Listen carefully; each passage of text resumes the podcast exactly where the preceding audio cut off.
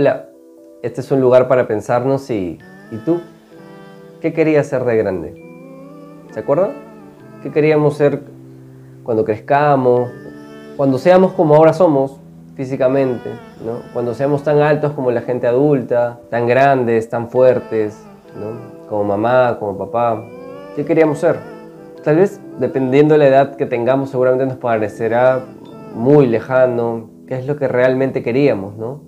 De repente podemos mirar ahora nuestra vida y pensar, ¿qué estoy haciendo? ¿Soy feliz con lo que hago? ¿Realmente esto me apasiona? ¿Realmente me pagan por hacer algo que me gusta? ¿O trabajo más bien para, para sostenerme a mí, a los, que, a los que quiero, a los que amo, a los que dependen de mí? Finalmente la vida se trata de asumir costos y no necesariamente todo lo que hagas te va a gustar. Hay mucha gente que piensa así y que lo asume así también, ¿no? Por una serie de condiciones también reales que viven. Pero vamos a pensar un poco en esta, en esta idea de imaginarnos a nosotros mismos qué queríamos ser cuando seamos grandes y pensarlo también en nuestros hijos, nuestros sobrinos, en los niños, ¿no? ¿Qué es lo que ellos quieren ser de grandes?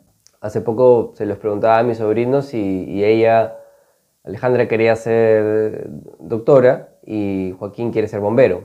Por ahí otros quieren ser astronautas, policías, ¿no? quieren ser gerentes, jefes, enfermeras, músicos, artistas, quieren ser pintores, quieren ser investigadores, ¿no? quieren ir por el mundo, pero siempre son como ramas que muy libremente los niños escogen, no, no es que necesariamente están inducidos a escoger, a escoger algo, ¿no? o hasta incluso nos pueden llegar a sorprender en ese sentido. Y hay un aspecto importante ahí que es la ilusión, ¿no? la ilusión que se genera en los niños y que les lleva a los lleva a conectarse con algún aspecto en particular que claro, que les interesa, ¿no? Por ejemplo, yo de chico quería ser futbolista, ¿no? En otro momento me acuerdo de, de, niño quería, quise ser pastor, ¿no? Em, pero también quería ser futbolista, eso siempre estuvo ahí. Y ahora nunca dejé de jugar fútbol, ¿no? Nunca en mi vida dejé de jugar fútbol y ahora pues también estoy conectado, incluso con, mi carrera, he tenido pacientes deportistas y últimamente también estoy trabajando con, chicos, en, deportistas, ¿no? con chicos en menores, deportistas, apoyando a un equipo psicológico de un, de un equipo em, del área de menores de un equipo profesional. Y estos gustos, estas inclinaciones que podemos tener, estas esto que nos ilusionaba cuando éramos chicos, con el tiempo algo ocurre con eso que se va deteriorando, va menguando el, poder y el potencial que tenían, ¿no? Actividades que nos apasionaban, que nos gustaban hacer, ¿no? Em, aventuras, eh, casi como, por ejemplo, pienso en, en, la gente que quiere ser bombero, policía, ¿no? Estas como, estos deseos de cuidar a la gente, de salvarlos, ¿no? De estar un poco mucho en actividad física, de pronto va, pasando la vida, van, van, ocurriendo una serie de circunstancias y de pronto te sientes muy lejano a eso, ¿no? Y algo falta, siento que, que, mucha gente experimenta eso, lo he visto en muchos pacientes como que algo les falta en su vida, no hacen lo que les apasiona y se sienten como restados por eso también, ¿no? incompletos, y viviendo a pesar de las circunstancias.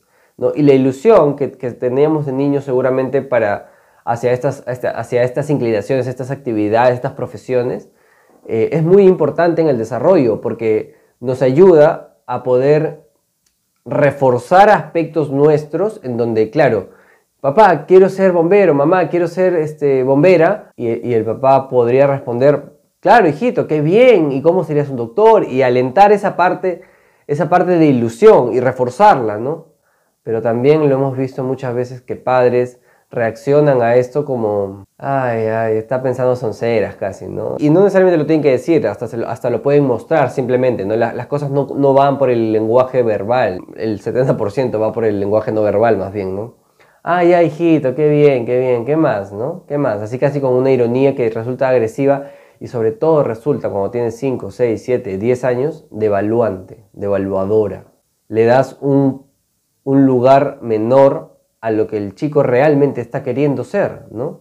O chicos que quieren estudiar artes, que quieren estudiar música, que por ahí quieren estudiar administración, que por ahí quieren ser eh, alguna rama específica de la ingeniería, o quieren, o quieren dedicarse a, no sé, quieren estudiar, eh, quieren aprender a manejar maquinaria pesada, y está en la ilusión del universitario que tiene que ser abogado, médico, ¿no? Y que los padres cuando el chico o la chica el adolescente, la adolescente eh, empieza a plantear su deseo un poquito, ya de por sí es difícil y le cuesta y no la tiene tan clara, los papás empiezan a orientar para ejercer sus propios deseos, porque los padres que me están escuchando, ustedes son los que vierten sus deseos sobre sus hijos, ¿no? Muchas veces las decisiones que se toman son en base a tus deseos. No es que, claro, no es que estás tratando de ayudar a tu hijo a decidir en base a sus propios deseos y a que vaya construyendo autonomía y vaya, y vaya viendo y explorándose a sí mismo por dónde va y por dónde sus deseos lo van llevando, ¿no? No, tú tienes que ser esto, porque tu abuelo fue esto, porque yo soy esto y tú tienes que ser esto. Tienes estas opciones. No vas a estudiar esa carrera de miércoles, pues, no vas a estudiar esa profesión, te vas a morir de hambre, ¿no? Claro, siempre estamos pensando en chiquito. Le estamos restando importancia a lo que van a hacer. ¿Cuántos de ustedes sabían qué hacer a los 16 años, a los 17 años? ¿Cuántos de ustedes estudiaron algo y se dedican a eso? Para empezar, conozco un montón de gente que estudia algo y se dedica a otra cosa. Totalmente diferente incluso a su carrera. Que muchos estudiaron su carrera porque tenían que estudiar algo.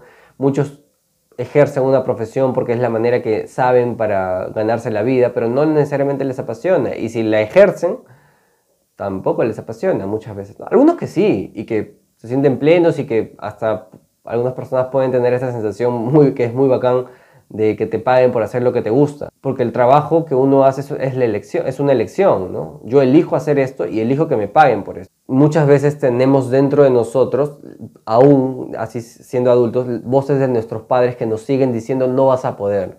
Si te atreves a hacer algo distinto, no vas a poder. Si emprendes algo nuevo, no vas a poder. Claro, va a tener un costo, va a tener un riesgo, sin duda, pero eso no le resta que tengamos una voz interna que nos persigue, ¿no? Lo llamamos en psicoanálisis una voz persecutoria, que nos persigue y nos, y, nos, y nos hace sentir de repente como que vamos a fracasar, que no podemos hacer lo que nos gusta. Hobbies que se dejaron de lado, actividades lúdicas, recreativas que se dejaron de lado cuando, cuando crecemos, ¿no? Gente que conozco que muchos años atrás que no juega una pichanga o juega una vez cada tres meses. Y gente que le gustaba pintar y que dejó de pintar, que le gustaba tocar un instrumento y lo dejó de hacer porque tuvo hijos, se casó, a la pareja le hace mucho bulla, ¿no? Y lo dejaron de hacer, ¿no? Gente que le gustaba hacer impro y lo dejó de hacer. Y son como duelos también que se llevan, ¿no? Duelos eh, de estas cosas que nos gustaban hacer y que ya no hacemos. Pero el uno de los duelos más grandes creo que es el duelo de, que, de lo que no pudo ser. Esa ilusión que hace un rato comentábamos, esa ilusión grande que tenías de ser algo, de, de salvar personas, de ayudar al mundo, de ser solidario con la gente, de poder solucionar problemas, de crear máquinas, de ser ingeniero de repente, o de curar enfermedades y descubrir la cura para la enfermedad que mató a tu abuelito, a tu abuelita, de construir la nave espacial que te imaginabas, de ser un científico que pueda revivir a un dinosaurio ¿no? y, crear una especie de, mundo jurásico. ¿Dónde está? ¿Dónde está? ¿En qué parte de ti está? ¿Cómo vives eso? ¿No lo estarás arrastrando también? O sea, creo que eh, lo he visto mucho como que estos duelos de, gente adulta que, que nunca elaboró, por un lado, que por un lado siempre eran tratados sus ideas y sus deseos y, y sus iniciativas como algo menor, como algo de no mucha importancia, como que invalidado por sus padres, por su familia, ¿no? Y, uno se, con el tiempo se compra ese cuento, se come ese cuento de, de que antes de expresar rabia y, y, molestia, seguramente que llevas mucha rabia, mucha molestia con todo lo que te dijeron que no podías hacer y que no te ibas a, que no te iba a salir bien y que te iba a ir mal, en lugar de, de poder haber sacado esa rabia hacia los otros, hacia los que decían eso, porque eras chico, porque eres niño, porque los demás tenían más poder, esa rabia se vuelca contra uno mismo, muchas veces. Y nos boicoteamos, ¿no? Se vuelca contra uno mismo y nos sentimos mal con nosotros mismos, nos sentimos que nosotros mismos nos ponemos cabe, sentimos que, que la vida en realidad la vivimos muy, con mucho pesar y con, mucha, y con mucha incomodidad, con poco disfrute, ¿no? Siempre hay cuentas que pagar, siempre hay trabajos pesados por hacer, siempre me exigen de más. Y no le das lugar a eso que también te gusta hacer y que no necesariamente vas a remunerar económicamente, ¿no? Pero la remuneración afectiva que vas a encontrar en tener un hobby que realmente te guste y te apasione y que de repente te ayude a compensar un poco esa chamba en la que no estás tan a gusto. Ahora, hay que ser claros y que es importante de que hay chicos, hay niños que debido al entorno social en el que crecen, el, el, entorno económico en el que crecen, no tienen los recursos suficientes, por ejemplo, para estudiar música, para estudiar arte, ¿no? Hay becas que dan en el extranjero, que dan aquí y que hay posibilidades, ¿no? Vamos, no, no vamos a ser tan ingenuos de decir, bueno, el que no lo hace es porque no quiere, no. Seguramente se quiere y se quiere mucho, ¿no? Pero el que está cinco cuadras más adelante con la plata, con el tiempo, con la posición económica y que lo quieras y que lo puede hacer, es como muy... tal vez es, poco empático decirle al que está cinco cuadras más atrás en esa carrera, o 10 o 15 o 20 cuadras más atrás en esa carrera, que no tiene para comer, que tiene que cuidar a sus hermanos menores, que se desvela, que no se alimentó bien, ¿no? Eh, que sus padres le pudieron pagar, no pudieron pagarle un colegio privado, ¿no? Y decirle, ah, mira, yo llegué acá y tú no llegaste, jaja, ¿no? Nunca me voy a olvidar, un profesor en el colegio nos, nos habló de eso, nos dio esa analogía del, claro, el que está 20 cuadras más adelante se puede burlar, o sea, realmente se puede burlar del que no llegó, pero empezó 100 cuadras más atrás. Claro, por eso valoramos tanto a la gente que salió desde atrás, tal vez, y, y llegó muy arriba, ¿no? ¿no? Es como estas historias de éxito, ¿no? Que no es la mayoría, por cierto, ¿no? Por eso las valoramos. Si fuese usual, tal vez no le diéramos tanto peso. Pero sí, o sea, creo que son, ideales e ilusiones que teníamos que no, les, que, no, que no pudimos saciar, que no pudimos llevar a cabo y que las duelamos por dentro, ¿no? Que no las duelamos por dentro y sobre todo no encontramos la manera que en las condiciones de vida que tenemos actualmente con nuestra pareja, nuestros hijos, nuestro conviviente, no sé, el lugar en el que estemos, estamos solteros o no, eh, no le estamos pudiendo dar lugar a lo que realmente nos apasiona. Creo que es válido preguntar, preguntarnos cuántos realmente nos apasiona lo que hacemos, cuántos nos sentimos cómodos y emocionados de decir mañana es lunes, vamos a trabajar, cuántos nos sentimos como cómodos con lo que ganamos al menos, ¿no? Claro, seguramente todos queremos ganar más, pero cuántos nos sentimos al menos cómodos con lo que ganamos. ¿Qué querías ser cuando seas grande? Es una pregunta tal vez muy potente que le hacemos con, mucho, con mucha ligereza a los niños, pero no nos damos cuenta a veces el impacto que tenemos a lo que, a lo que hacemos con lo que ellos nos responden. ¿no? Tal vez hay que pensar un poquito más cuando le preguntamos a un niño qué quiere ser de grande y valorarlo, respetarlo, darle, darle lugar y sobre todo reforzar los intereses que los niños tengan. Y eso se lo digo a los papás, ¿no? a las mamás si sus hijos tienen intereses, hay que reforzarlos. Si les gusta pintar, si les gusta cantar, si les gusta actuar, si les gusta eh, aprender a construir cosas, refuércenlo. Esos son sus deseos. Por ahí va. Y en la adolescencia seguramente cambiarán y hay que apoyarlos por donde vayan. Contarles nuestra experiencia, contarles un poco lo que hemos visto, pero tratar de velar porque sus deseos se cumplan, porque cuántos conocemos a gente que porque sus deseos ni siquiera fueron apoyados, no saben qué hacer con su vida y finalmente terminan arrimándose a lo primero que ven, ¿no?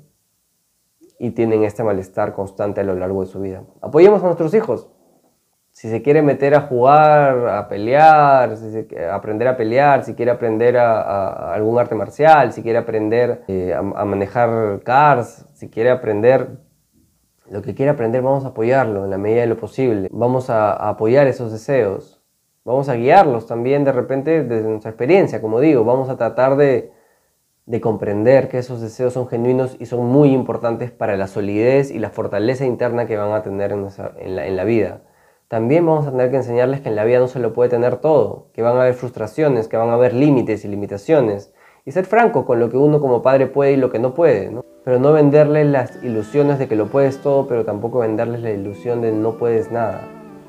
No venderle la, no venderle la cruz del nunca vas a poder hacer nada fuera de lo que yo desee y lo que yo apruebe que puedes hacer. Vamos a alentarlos en ese sentido, vamos a comprenderlos, vamos a, de repente nosotros los adultos ya, más bien los invitaría a reconectarse con aquello que dejaron hace años, hace tiempo y que no hacen, y que les apasiona, que realmente les gusta, ¿no? Hay que darle un, lugar en nuestra vida a eso. Bueno, nos vamos a quedar ahí. Eso es todo por hoy. ¡Chao!